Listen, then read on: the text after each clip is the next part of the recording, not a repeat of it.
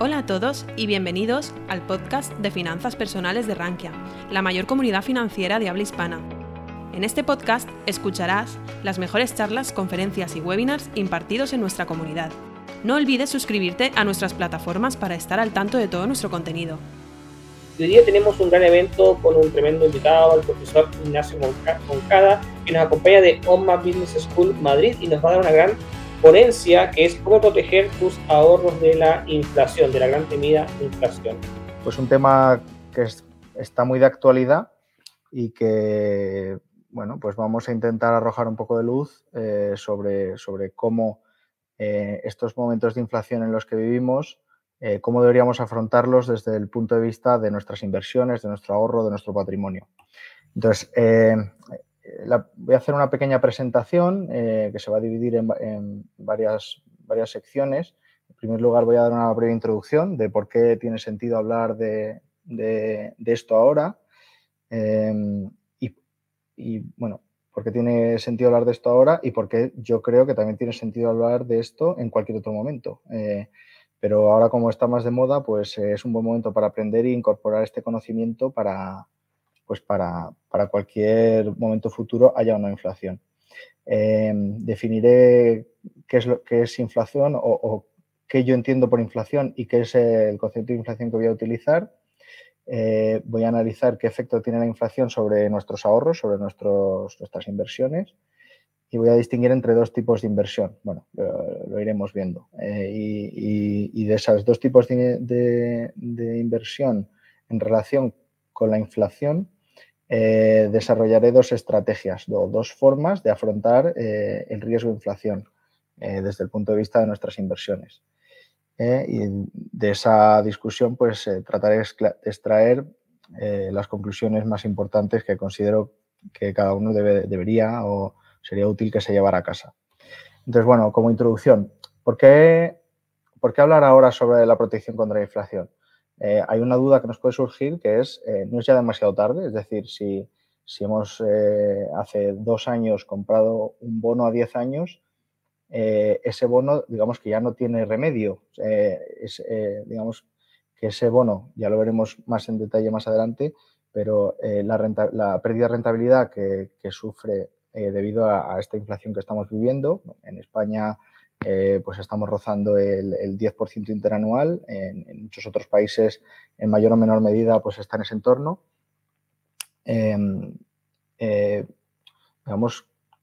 que esa pérdida de rentabilidad debido a la inflación ya la hemos sufrido.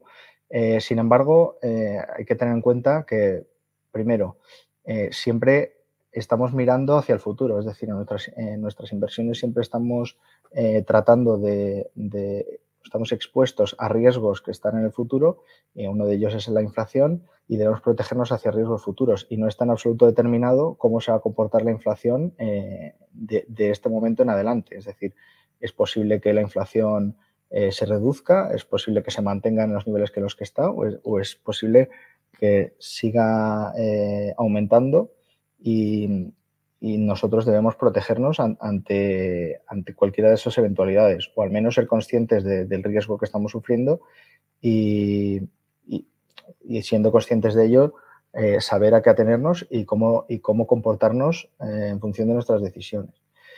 Em, por, eso, el primer motivo es simplemente que siempre estamos expuestos eh, contra la inflación futura, contra movimientos inesperados de la inflación, o, o siempre estamos expuestos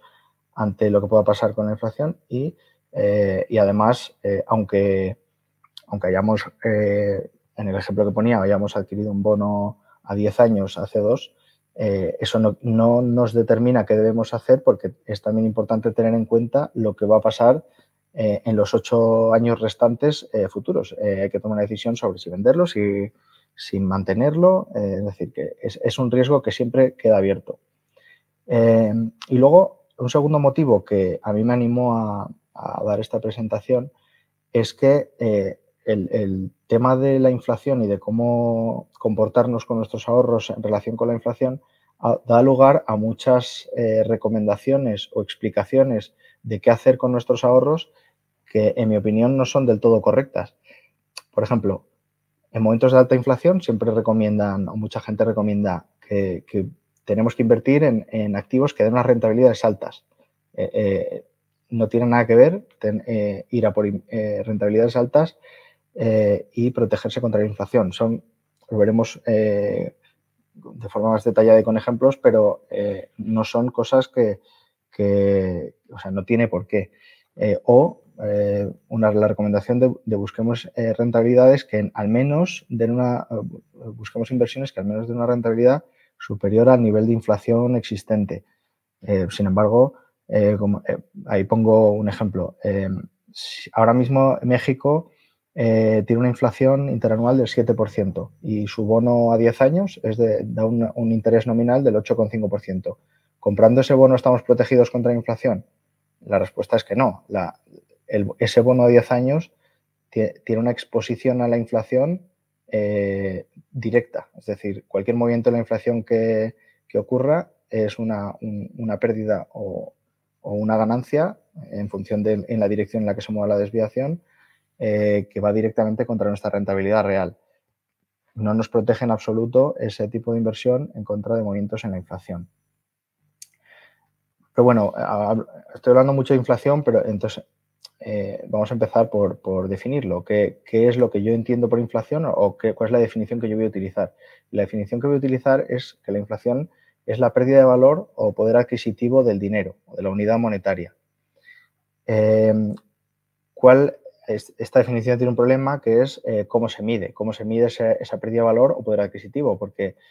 así como el precio de cualquier cosa es eh, un ratio de intercambio en términos de dinero, el precio del queso pues es un número de euros o de dólares por unidad de peso del queso o por unidad de, producto.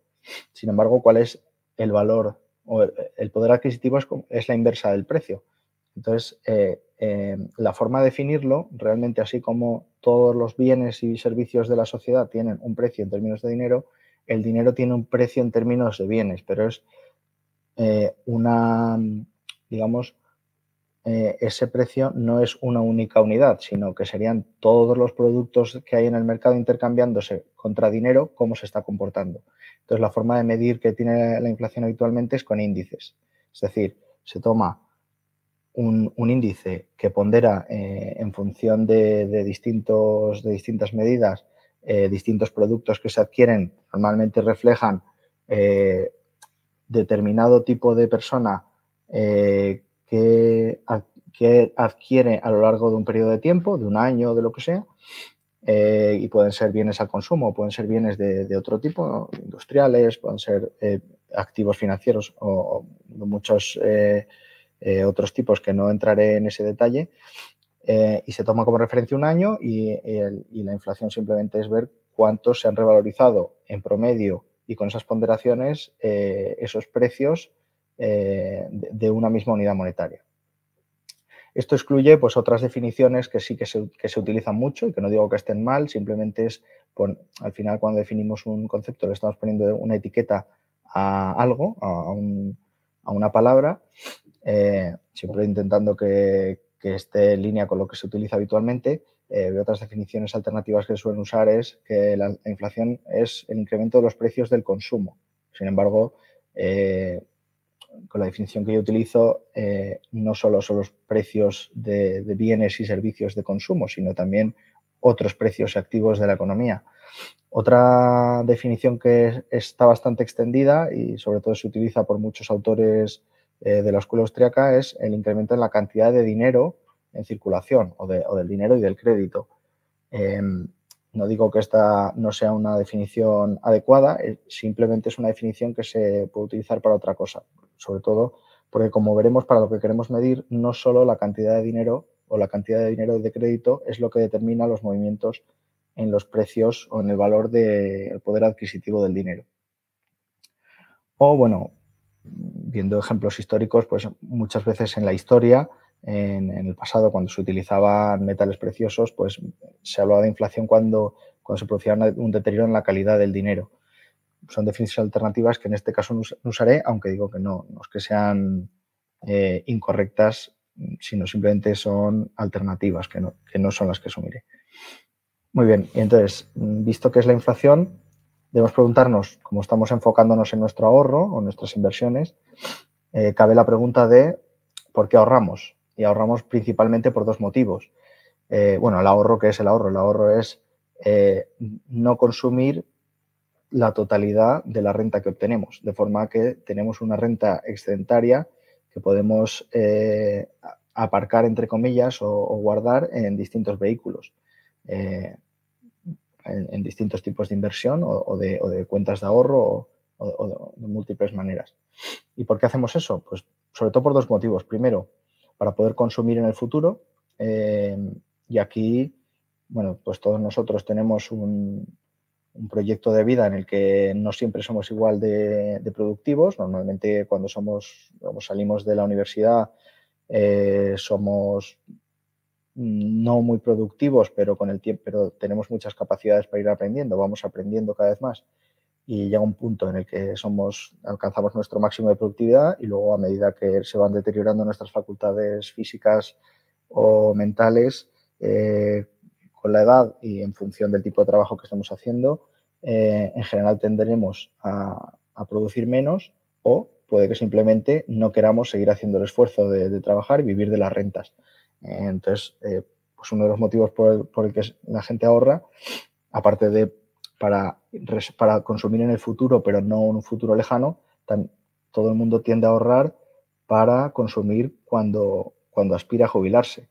Y este yo creo que es un motivo especialmente importante en el tiempo en que vivimos, porque los, en general los planes de los sistemas de pensiones públicos existentes en la actualidad eh, están en crisis eh, debido pues, a, a, que no están diseñados para que se inviertan las pirámides de población. Entonces, eh, ante esa situación, quedaría para una charla eh, muy distinta, em, siempre es recomendable que cada uno se trate de proveer un complemento a esa pensión pública eh, de la que existen dudas de, no, no, de que vaya a pagar cuando nos jubilemos, eh, que uno de los motivos por los que ahorramos es para consumir en el futuro y, eso tiene especial, especial interés en nuestro en el tiempo que vivimos por, la, eh, por las dudas en torno a la sostenibilidad de los sistemas de pensiones que, tenemos en, pues en, Occidente, en Europa, en, América Latina, en, pues, eh, en, los países en los que en general en los que viven pues, la gente que está asistiendo a estas jornadas. Em, y luego otro motivo por el que la gente ahorra es para imprevistos, por si acaso eh, tenemos, eh, pues eh, perdemos el empleo o, nuestro negocio no va bien, para poder consumir ante ese imprevisto,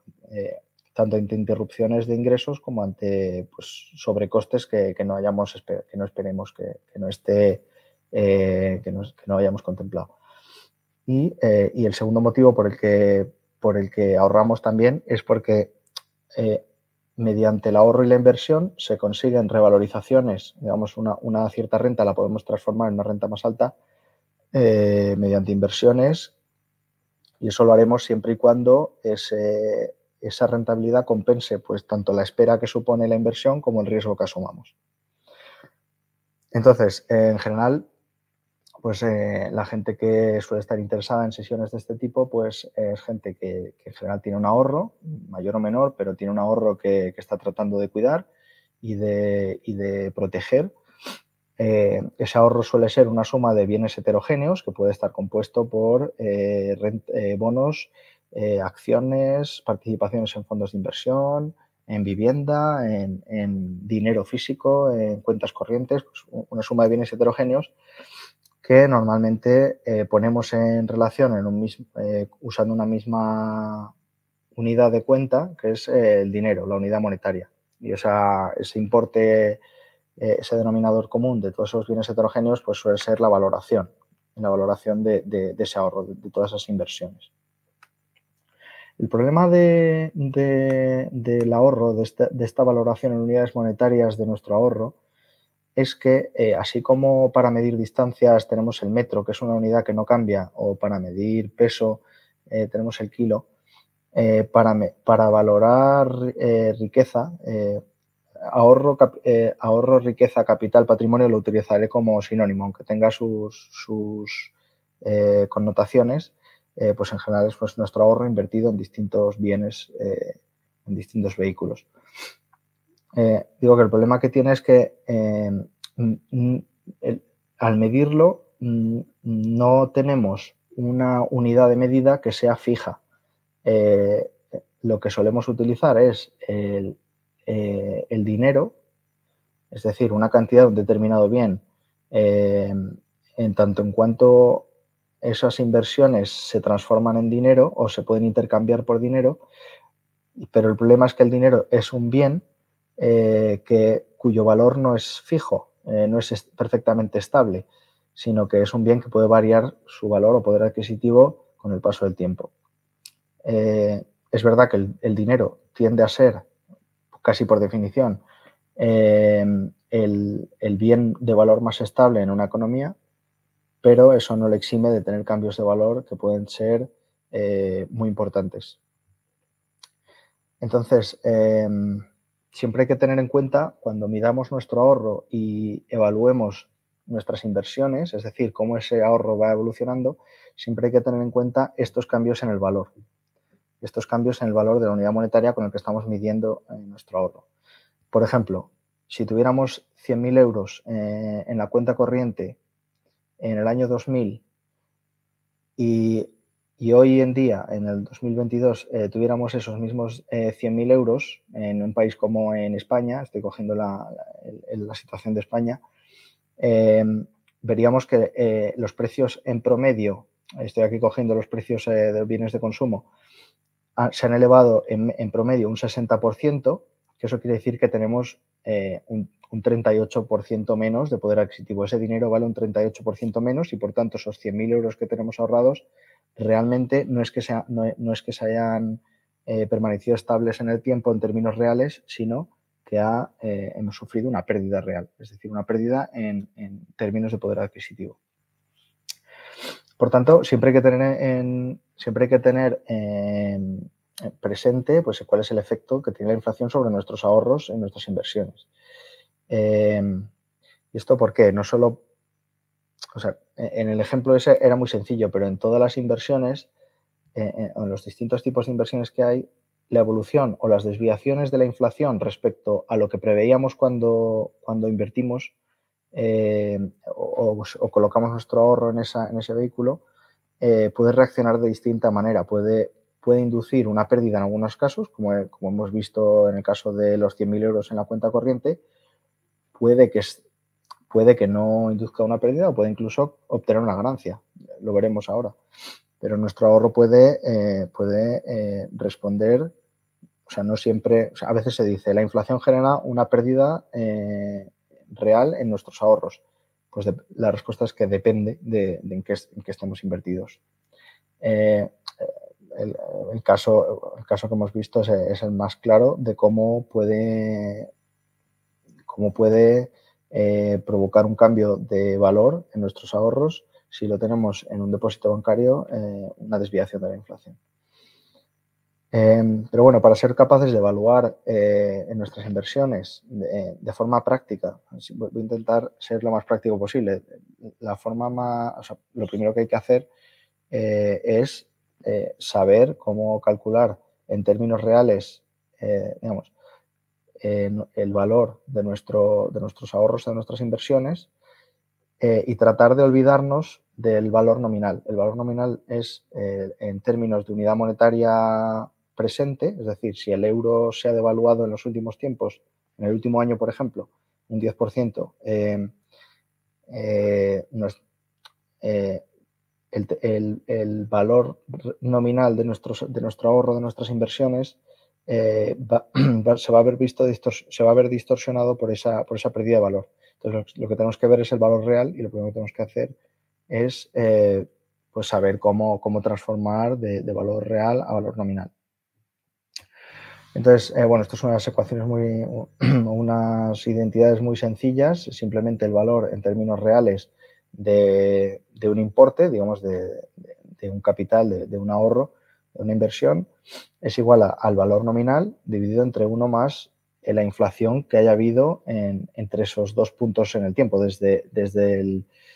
desde el punto de referencia en el que anclas el valor real, es decir, en el que consideras que el valor real eh, es igual al nominal, hasta el, momento presente o el momento que quieras evaluar. Esto, de forma más práctica para nuestras inversiones, eh, lo que deberíamos es de hablar de rentabilidades reales frente a rentabilidades nominales. ¿Qué son las rentabilidades nominales? Pues a las que estamos acostumbrados a ver. Pues eh, si tenemos una inversión eh, que, todos los años da un 10%, digamos, un, bono a perpetuidad que todos los años nos da un cupón del 10%, pues la rentabilidad de ese bono es un 10% en, en, términos nominales, es eh, en euros, en dólares o lo que sea. Sin embargo, en términos reales, si aunque nos dé ese 10%, eh, la moneda se está depreciando en, un 2%, por ejemplo, pues eh, habría que aplicar esa fórmula que, es eh, la fórmula de Fisher, que básicamente podríamos, para, tener, para manejar los números de forma más flexible, podríamos asumir que, que la rentabilidad nominal es más o menos eh, igual a la rentabilidad real más la inflación, aunque no es exactamente así, por la fórmula de Fisher lo corrige, porque eh, digamos que la parte eh, que se inflacta también se ve, se, ve reducido su, su valor. digamos que habría que depreciarlo también y por eso no es tan sencillo como simplemente sumarlo, pero bueno, es una suma más una multiplicación. Em, entonces, Después de esta pequeña introducción teórica, eh, vamos a distinguir entre dos tipos de inversión eh, a, grandes rasgos. Eh, las primeras son aquellas inversiones que ofrecen lo que llamo una protección natural contra la inflación. ¿Qué significa una protección natural contra la inflación? Pues que son aquellas que ante cambios en nuestras previsiones de inflación, desde la valoración inicial que hicimos y, la primera inversión que hicimos en adelante, cuando vemos que se produce un cambio en la inflación esperada, pues eh, estas inversiones son las que provocan, eh, digamos, o mantienen la rentabilidad real de nuestra inversión. Eh, abajo en una tabla se puede ver un, ejemplo. asumamos que, que, tenemos una rentabilidad. Nosotros esperamos a largo plazo una inflación del 2% y estamos, que sería el caso en, la tabla que estoy enseñando, el caso de en medio, eh, y que es una, una, una, inversión que da una rentabilidad del 7,1% nominal, eso significaría que nos está dando en términos reales un 5%, pues una inversión que tiene una protección natural contra la inflación sería aquella que ante un cambio esperado en esa inflación mantuviera esa, rentabilidad real en el 5%. Es decir, que como en los casos que pongo, si luego la inflación resulta que es el 0%, eh, la TIR nominal bajaría al 5% o la rentabilidad nominal bajaría al 5% para mantener esa rentabilidad real en el 5%, o si, hubiera un, aumento en la inflación, eh,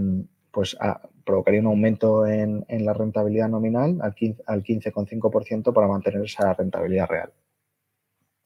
Como veis, una de las cosas que no se suele tener en cuenta cuando, cuando se habla de estas cosas eh, es que cuando estamos analizando la, eh, la protección contra la inflación, no estamos preguntándonos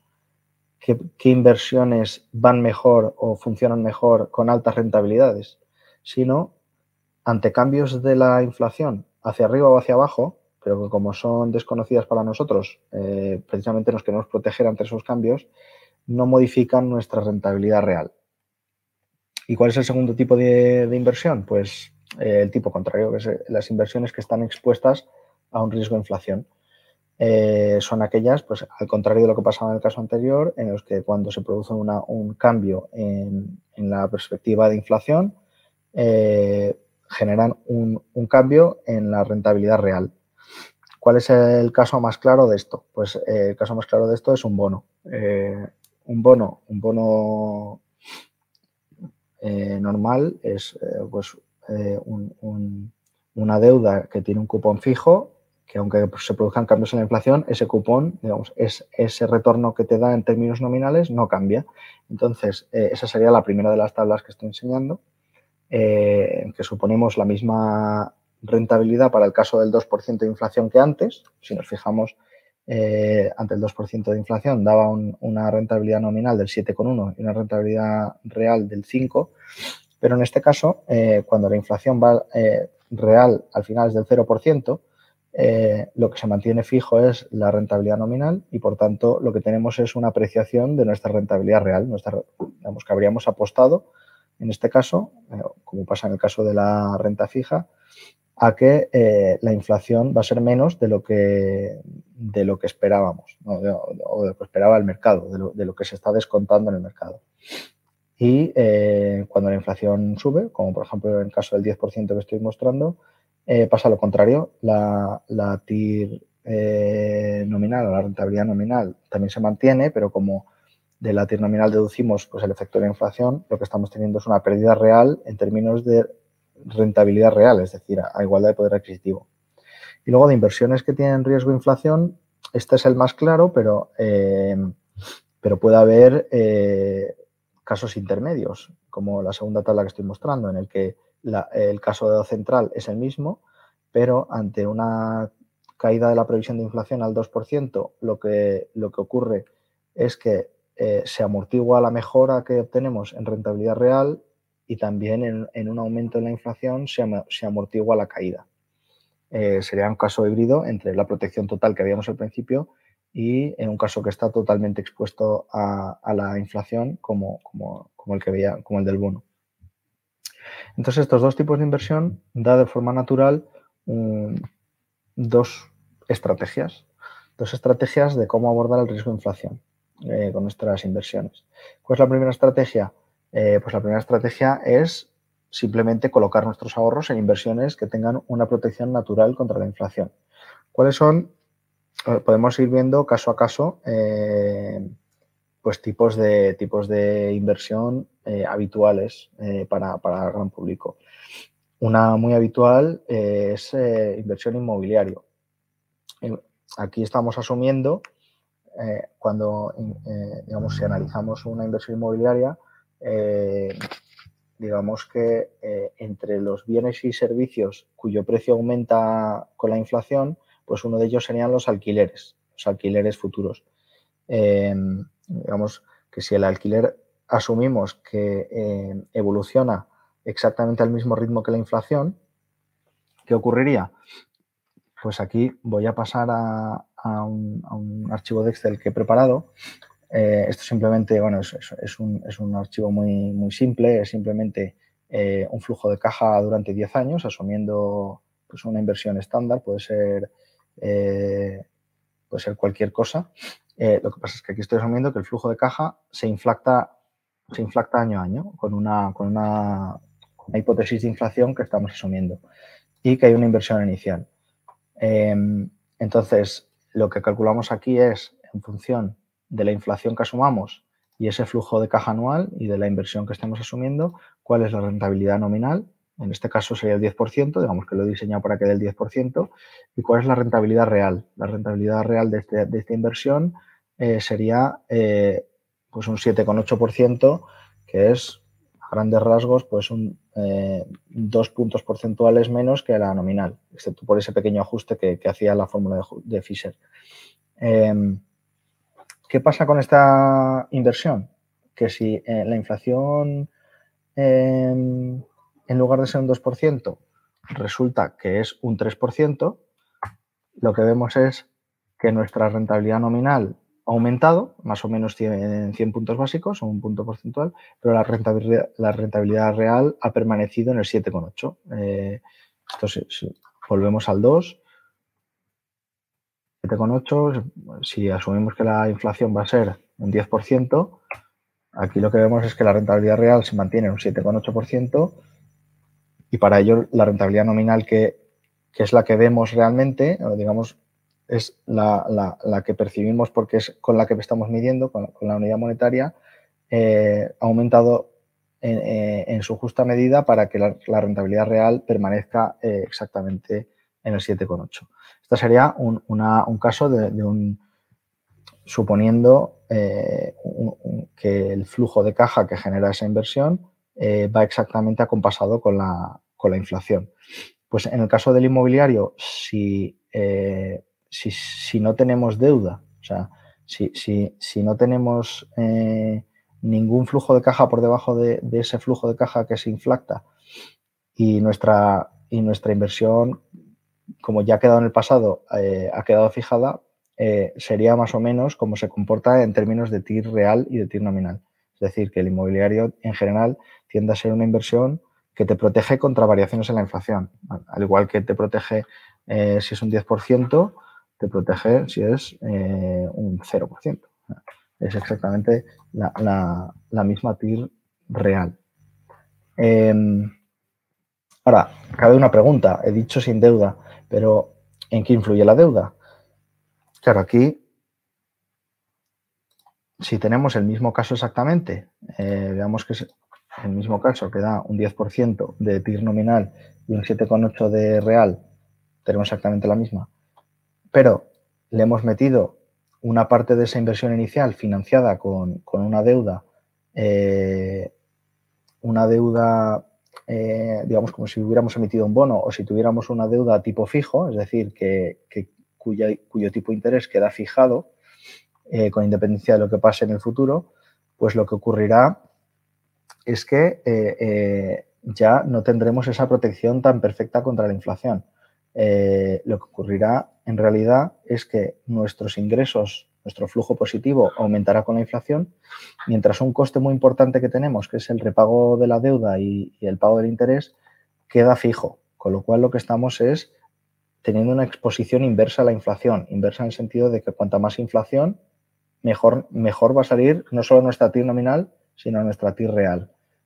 Podemos probarlo, pues en vez del 2%, tenemos un 10% de inflación, Aquí vemos que la TIR nominal sube al 23,3 y la TIR real al 12%, simplemente porque tenemos una, una, línea de coste que se ha quedado congelada y nuestro flujo de caja positivo eh, está aumentando con la inflación al 10%. Y, por supuesto, si en vez de un aumento, una desviación a la alza de la inflación, tenemos un descenso, pues ocurre lo contrario, que el 7,8 que teníamos de TIR real se reduce al, al, al 6,1 en este caso. Pero eh, he dicho financiar eh, este, este, esta inversión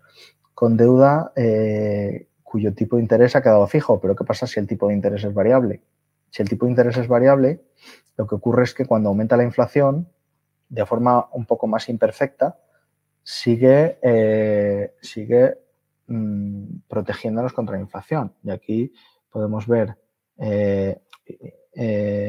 que si en vez del 2%, pues tenemos un 10% de inflación,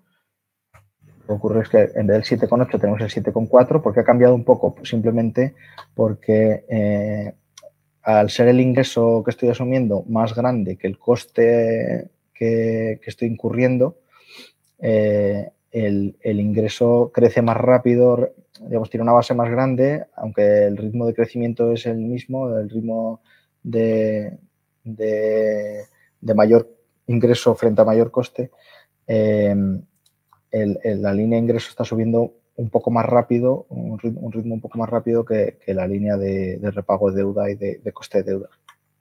Pero, como veis, bueno, entre un 2% que teníamos, que era un 7,8, a un 10% de inflación, pues bueno, ha cambiado 40 eh, puntos básicos. Eh, desde luego es una protección mucho mayor que la que tendríamos eh,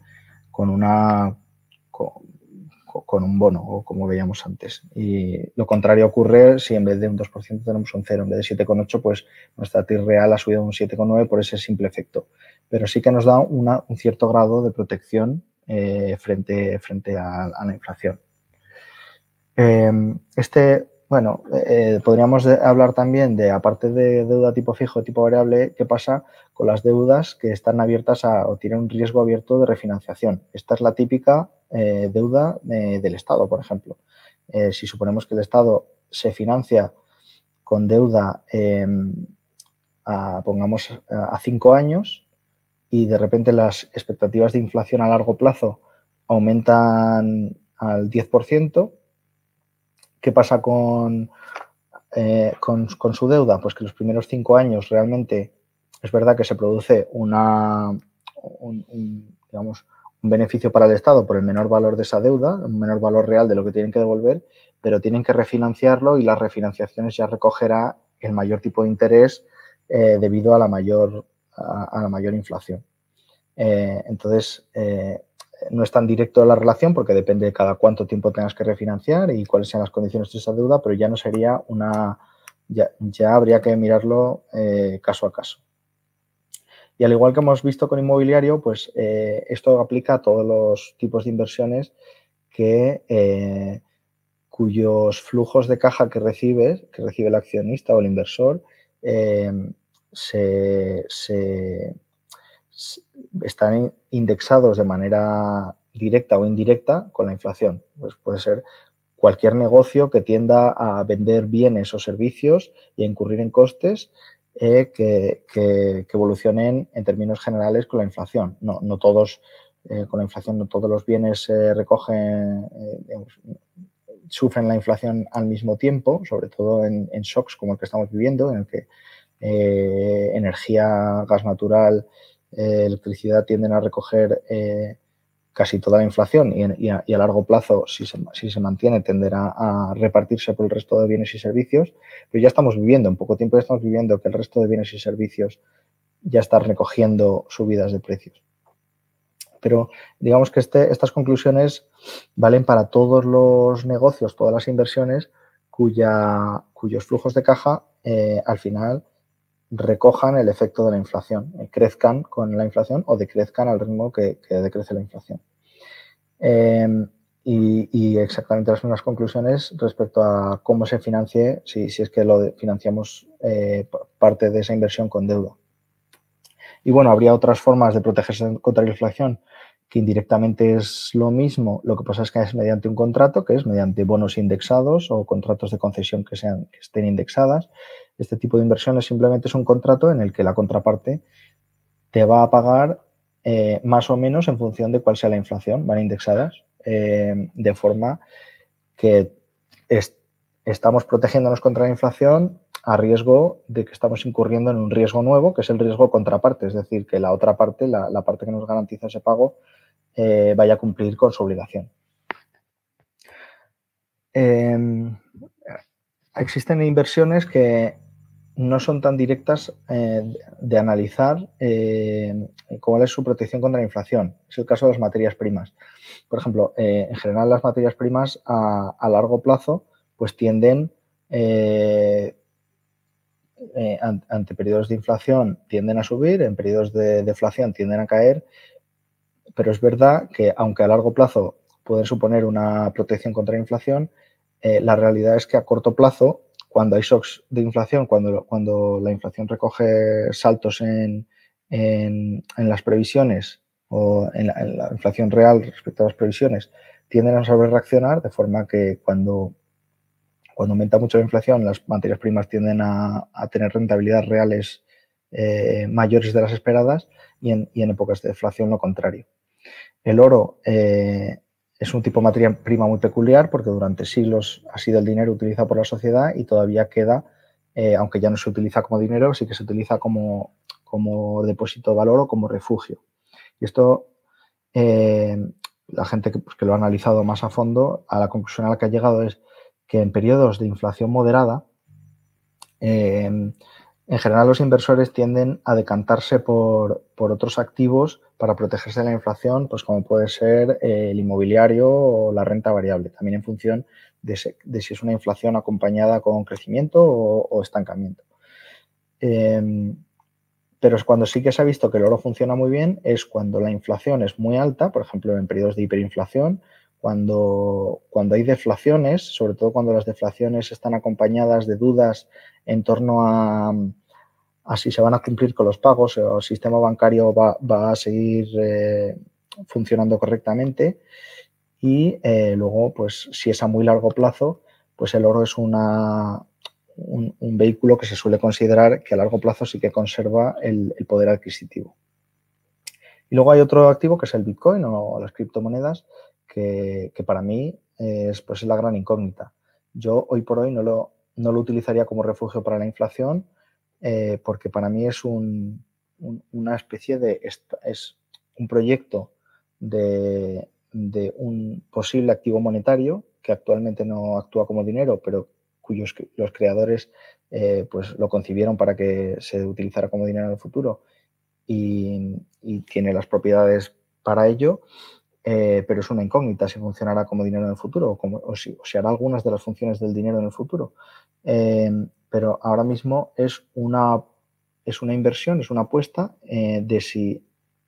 va a funcionar como dinero en el futuro o no. Y como es una apuesta, es una especie de startup. Es una startup en la que la gente apuesta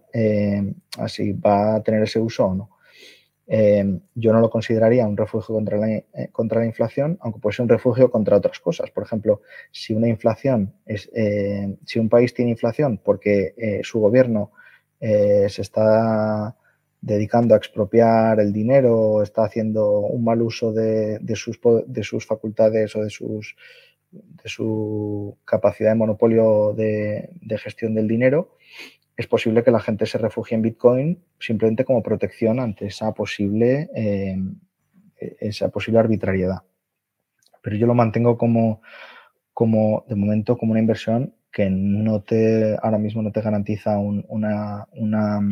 protección contra la inflación y de hecho cuando más se ha hablado de, inflación que es a lo largo de este último año, pues no ha tenido un comportamiento alcista precisamente.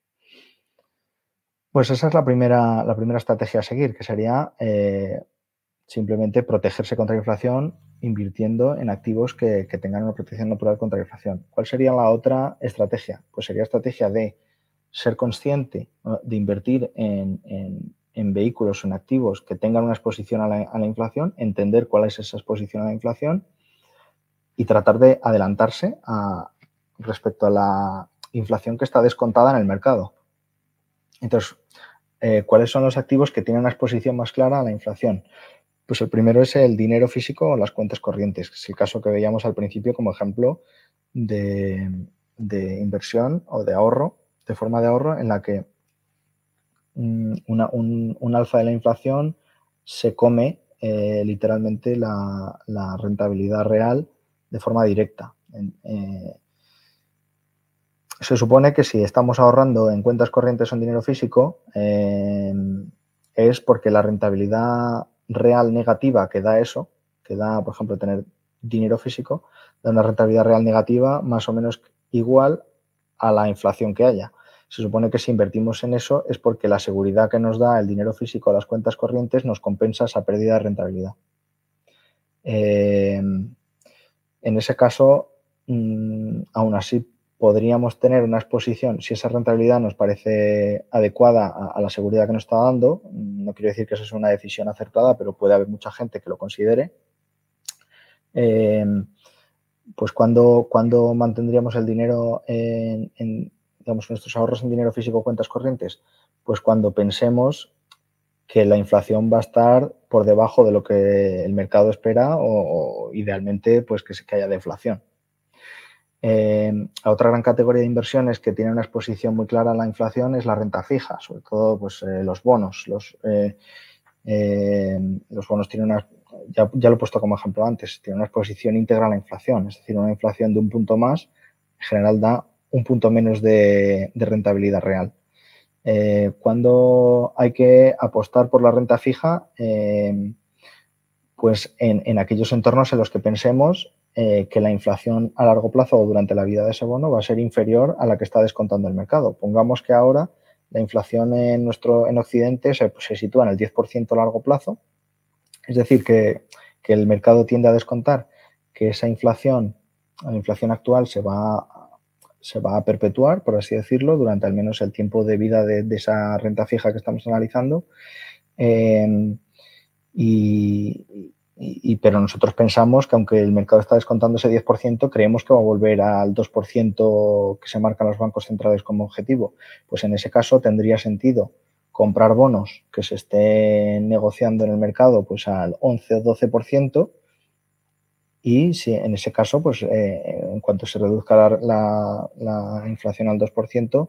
o a lo que sea, eh, pues tendremos esa, ganancia extra que, no, con la que no cuentan eh, o, digamos que no están anticipando los demás.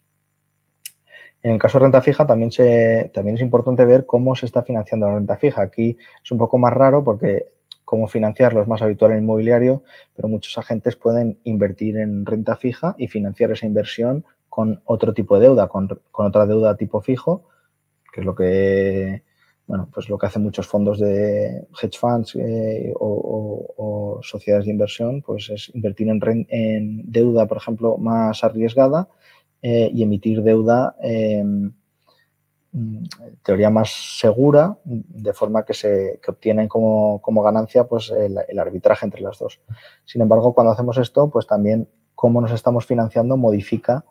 eh, o, tiene impacto en, la rentabilidad real o el impacto que tiene la, inflación en la rentabilidad real. Eh, si, nos, si estamos invirtiendo en renta fija, financiándonos con una deuda tipo fijo, eh, realmente la exposición a la inflación sigue siendo la misma, sigue siendo pues que cada, cada punto de, inflación adicional es un, punto menos de rentabilidad real y, al contrario. Pero si nos financiamos con deuda tipo variable, lo que estamos haciendo es, por así decirlo, apostar doble a, la inflación. No a la inflación, sino aumentando al doble nuestra exposición a la inflación. Si antes pensábamos que íbamos a comprar un bono al 11 al 12%, cuando todo el mundo descuenta una inflación a largo plazo al 10 pero que realmente va a estar la inflación al 2%, si encima nos financiamos con una deuda tipo variable, como la que pueda dar un banco, ahí estamos duplicando nuestra exposición, porque si, si al final resulta que la inflación se sitúa en el 15, nuestra, nuestro ingreso va a permanecer fijo y vamos a ver eh, encima visto eh, eh, aumentado nuestros costes, nuestro, la obligación de devolver la deuda. Luego, pues en general, eh,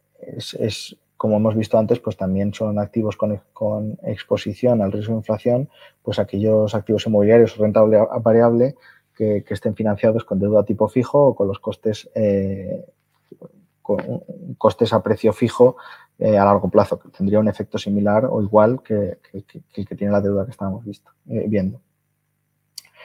y luego, bueno, como conclusión a esta parte, muchas muchos activos o empresas eh, tendrán una combinación de ingresos que se inflactan, ingresos que no se inflactan, o costes que se inflactan y costes que no se inflactan.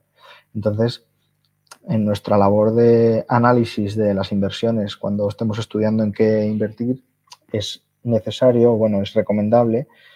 que una de las partes de análisis que hagamos sea analizar cómo eh, desviaciones del riesgo de inflación afectan a la rentabilidad real de esa, empresa de esa, de esa inversión eh, para tenerlo en cuenta. Sin embargo, esta segunda estrategia, que es exponerse al, riesgo de inflación y anticipar el nivel de inflación, yo es una estrategia que en general no, recomiendo, excepto para... Yo en general no la recomiendo para nadie, pero bueno, eh, sobre todo para la gente que no, que no tiene eh, demasiados conocimientos monetarios. ¿Qué pasa con, con, la teoría monetaria? La teoría monetaria es una teoría muy compleja y que además eh, hay extendidas eh, teorías simplificadas que nos pueden llevar a error. Por ejemplo, ante la pregunta de qué depende la inflación, si tenemos que eh, anticipar cuál es la inflación futura, pues una de las respuestas más rápidas o más directas que solemos obtener es que la inflación depende pues, de la cantidad de dinero en circulación. Ahí en la presentación he puesto la famosa ecuación cuantitativa, que simplemente la ecuación cuantitativa realmente es una identidad contable, no, es, no, es, una, no, es, no es una teoría en sí, es simplemente una ecuación que dice que los gastos son iguales a los ingresos en la economía, es decir, M por V, que es la cantidad de dinero en circulación, por V, la cantidad de veces que, se intercambia, es igual a las cosas que se han intercambiado por el precio eh, que tenían esas cosas. Eh, lo que, lo que dice la... Lo que pasa es que sobre esta ecuación cuantitativa existe la, lo que se llama la teoría cuantitativa del dinero, que eso sí que es una teoría económica y que asume hipótesis. ¿Cuáles son las hipótesis que asume? Pues eh, asume que la cantidad de dinero, M, es independiente de los precios de la economía y del volumen de los intercambios, eh, asume que la velocidad del dinero se puede considerar constante. La velocidad del dinero básicamente es el inverso de la demanda de dinero. Depende que la cantidad de intercambios que se producen en la economía no depende de la cantidad de dinero en circulación. Y en base a esas tres hipótesis concluye que cualquier cambio en la cantidad de dinero en circulación produce cambios automáticos y de la misma magnitud en los precios. Eh, el problema de esto es que eh, los cuatro puntos son falsos no es que sean siempre falsos, pero no son necesariamente ciertos, no siempre son ciertos. Eh, es falso que sean siempre ciertos. Em, aunque, em, por ejemplo, el, economista Hayek pues decía que aunque es verdad que, no es totalmente cierto esto, es muy peligroso que la gente sea consciente de que no siempre es cierto, porque si no eh, puede dar lugar a que, a que la gente le da igual que aumente la cantidad de dinero en circulación cuando eso puede tener efectos nefastos sobre la economía. Eh, bueno, podríamos detenernos en ver por qué esos cuatro puntos no son ciertos. Lo que pasa es que tampoco eh, estamos un poco eh, sobrepasados de tiempo y, y, yo recomiendo ver, pues, si alguien tiene mucho interés, hay un libro que se llama The Value of Money de Benjamin Anderson, que, explica esto muy en detalle. Y si no, de forma más resumida, eh, Juan Ramón Rayo tiene un paper publicado que, bueno, eh, digamos que estos cuatro puntos los aborda uno a uno y explica por qué, por qué motivos cada uno de estos puede no ser ciertos. Pero ¿cuál es la realidad? La realidad es que la inflación depende de múltiples factores y múltiples factores que dependen del comportamiento humano y están interrelacionados todos esos factores entre sí. Por ejemplo, la inflación puede aumentar, como dice la teoría cuantitativa, pues cuando la cantidad de dinero en circulación eh, aumenta y el resto permanece constante. Ahí he, incluido dos, dos cosas, eh, digamos, dos variables nuevas, que es M' y V'. M' sería eh, el dinero bancario o promesas de pago que, circulan en la economía y V' sería el inverso de la demanda de esas, de esas promesas de pago pero también podría aumentar la inflación porque aumenta la cantidad de promesas de pago, simplemente porque los bancos extienden más crédito. También puede aumentar la inflación porque disminuye la demanda de dinero y de hecho, en buena parte, la inflación que estamos viviendo ahora no es tanto eh, lo, que se está produciendo es que en el pasado aumentó mucho M, pero no aumentaron los precios y ahora lo que ocurre es que está aumentando el gasto, es decir, la demanda de dinero está eh, descendiendo, mucha gente se está desprendiendo de saldos de tesorería para aumentar su gasto y, eh, eso hace que, los precios aumenten. Puede ocurrir eh, también, el último de los puntos que pongo ahí, simplemente una inflación porque disminuye el volumen de los intercambios, que es vamos, a lo que muchos achacan la inflación actual y que es verdad solo en parte que es por, pues tanto por la pandemia, porque se produjeron cuellos de botella que, hacían que la mm, producción total no, eh, no pudiera restablecerse al 100% o que tardara un tiempo en hacerlo. Y ahora eh, pues por la guerra pues eh, por digamos menor, menor producción de, los bienes y servicios que veníamos consumiendo hasta ahora. En, en, o aunque no se haya reducido en términos reales, simplemente por anticipar que puedan eh, reducirse en el futuro esa producción, ya se producen cambios en los precios. La conclusión al final de todo esto es que eh, es muy difícil eh, anticipar qué va a hacer la inflación en el futuro y ya anticiparla no solo en qué dirección se, se va a mover respecto a las, digamos, a las a las estimaciones que el mercado se está creyendo que están descontando los precios, mucho más difícil es, exactamente en cuánto, en qué magnitud y cuándo se van a producir esos cambios. Eso, como depende del comportamiento humano y de cómo eh, hay efectos de realimentación en la sociedad, de cómo unas personas eh, van adecuando su comportamiento ante lo que ven, es prácticamente imposible de predecir. Eh, y luego el segundo motivo por el que es muy difícil mm, eh, predecir la inflación futura es eh, por el exceso de, por, lo que se llama el sesgo de exceso de confianza. Es decir, el sesgo, de exceso de confianza es lo que hace que ante la pregunta de si conduces mejor que la media, el 90% de las personas piensen que sí. Eh, es decir, la gente tiende a tener un exceso confianza tiende a pensar que es mucho mejor estimando cosas futuras, sobre todo cosas que son altamente complejas, como, como, son los fenómenos económicos como la inflación, eh, y tendemos a creernos que sabemos más de lo que, de lo que somos capaces de, predecir. Em, en conclusión, por estos dos motivos, yo lo que diría es que si alguien, eh, en vez de protegerse contra la inflación mediante inversiones que te protegen de forma natural contra la inflación, como veíamos en la estrategia 1, prefiere intentar anticiparse a, pues, que está convencido, si, considera que es alguien que está convencido de que es capaz de ver mejor que los demás qué va a pasar en el futuro, eh, en esa situación yo lo que recomendaría es eh, asumir dos colchones de seguridad. Uno, por el mero hecho de estar asumiendo un riesgo adicional, que es el riesgo de inflación. Un, colchón adicional significa pedir un poco más de retorno del que pedirías para ese tipo de inversión. Eh, y luego un segundo colchón por el mero exposición al exceso de confianza, simplemente para eh, paliar ese, sesgo. Entonces, por concluir, por recapitular un poco, es importante que tengamos presente eh, siempre eh, que nuestro ahorro, nuestras inversiones, pues si están protegidas de forma natural contra la inflación o si tenemos una exposición a la inflación, ya que la inflación puede comerse nuestros ahorros, puede comerse la rentabilidad que esperamos obtener. Eh, para ello es importante que evaluemos la rentabilidad en términos reales, no en términos nominales. Eh, y, para eso, eh, para protegernos contra la inflación, pues hemos visto que hay dos estrategias principales. Una, invertir en activos que estén protegidos de forma natural contra la inflación. Hemos visto el inmobiliario, la renta variable y siempre teniendo cuidado de cómo lo financiemos. Las materias primas, haciendo un análisis algo más complejo y teniendo algo más de, de exposición que en, los casos anteriores. Eh, y luego una segunda estrategia es eh, aceptar la exposición al riesgo de inflación, tratar de anticiparnos a cuál va a ser la, inflación futura y en ese caso lo que sí que recomiendo es ponernos un, doble colchón de seguridad, eh, tanto por el riesgo de inflación como por el, por el exceso de confianza al que podemos caer y bueno, y, pues eso, eh, en, mi, opinión, eh, concluyo que, yo creo que es mejor pecar de prudencia y optar por inversiones que nos protejan de forma natural de la inflación o contra movimientos de la inflación.